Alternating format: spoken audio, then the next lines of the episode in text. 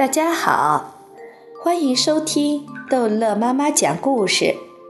今天逗乐妈妈要讲的是《淘气包马小跳》，侦探小组在行动之老杜在人间蒸发。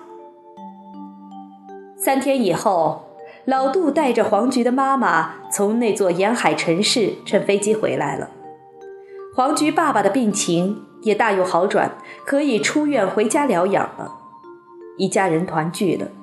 黄菊妈妈一手搂着黄菊，一手抱着黄菊的妹妹，泪流满面。妈妈，再也不离开你们了，我们一家人永远在一起。老杜把一个大信封悄悄地塞在黄菊爸爸的枕头底下，然后悄悄地离开了。信封里装着五万块钱。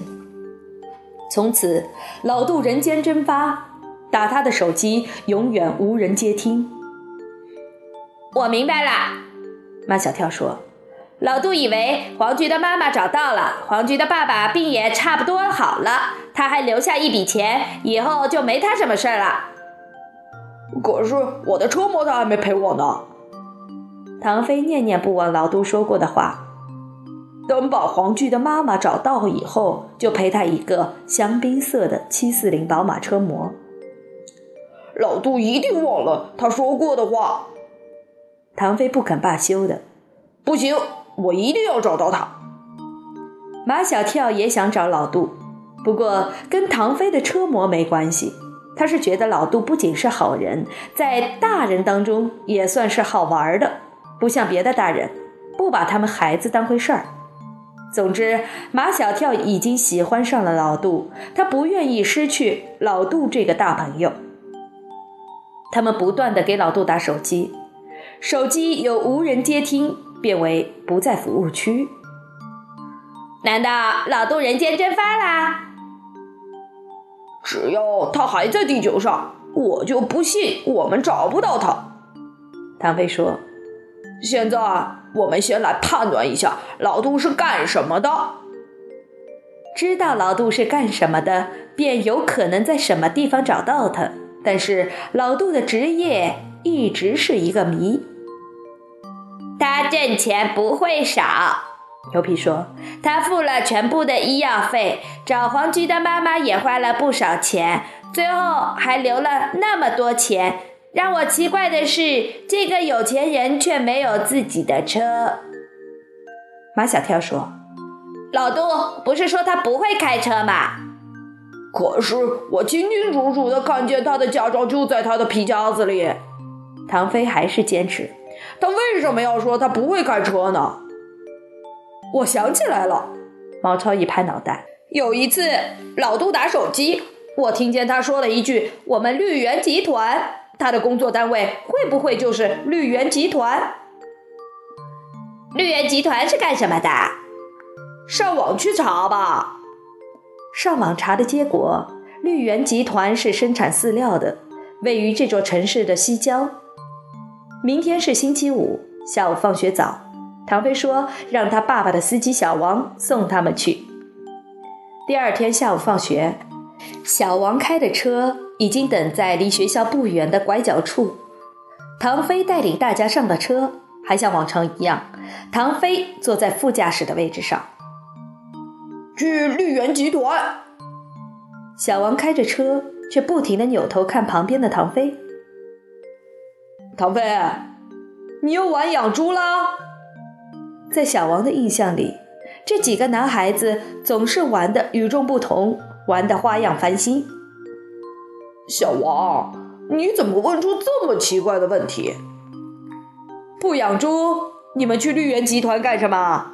小王说：“那是生产饲料的地方。”唐飞一本正经地说：“我们去做社会调查，不可以吗？”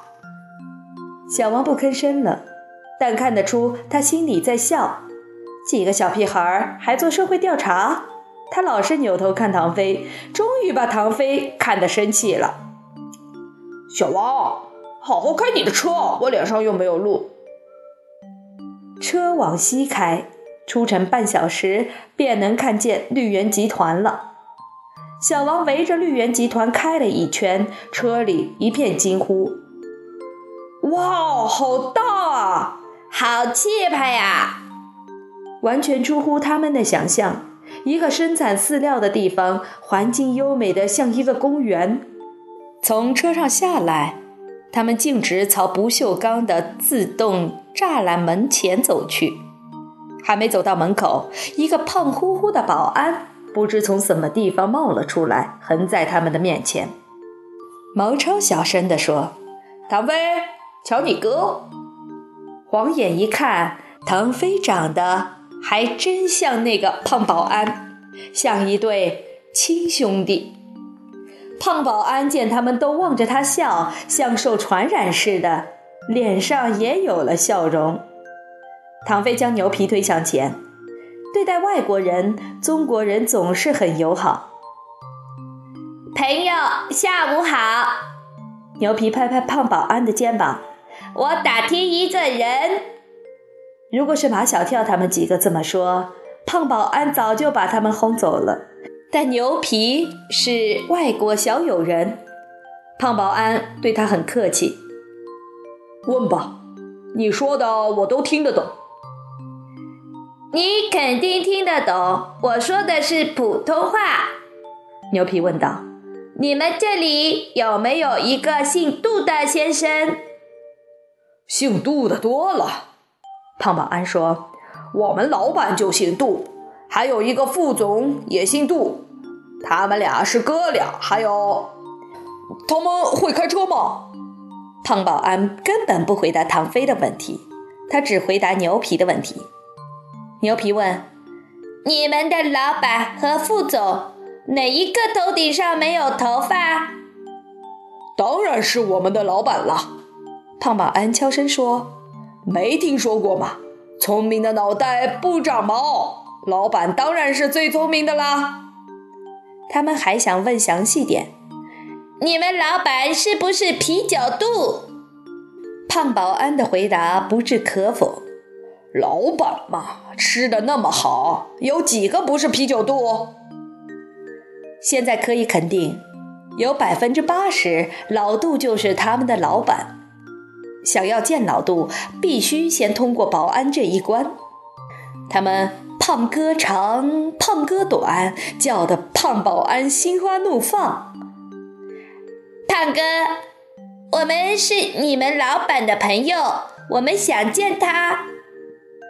保安不相信，他们老板怎么怎么会有这么小的朋友？马小跳说：“你一说马小跳这个名字，他准见我们。”马小跳，胖保安虚视着他。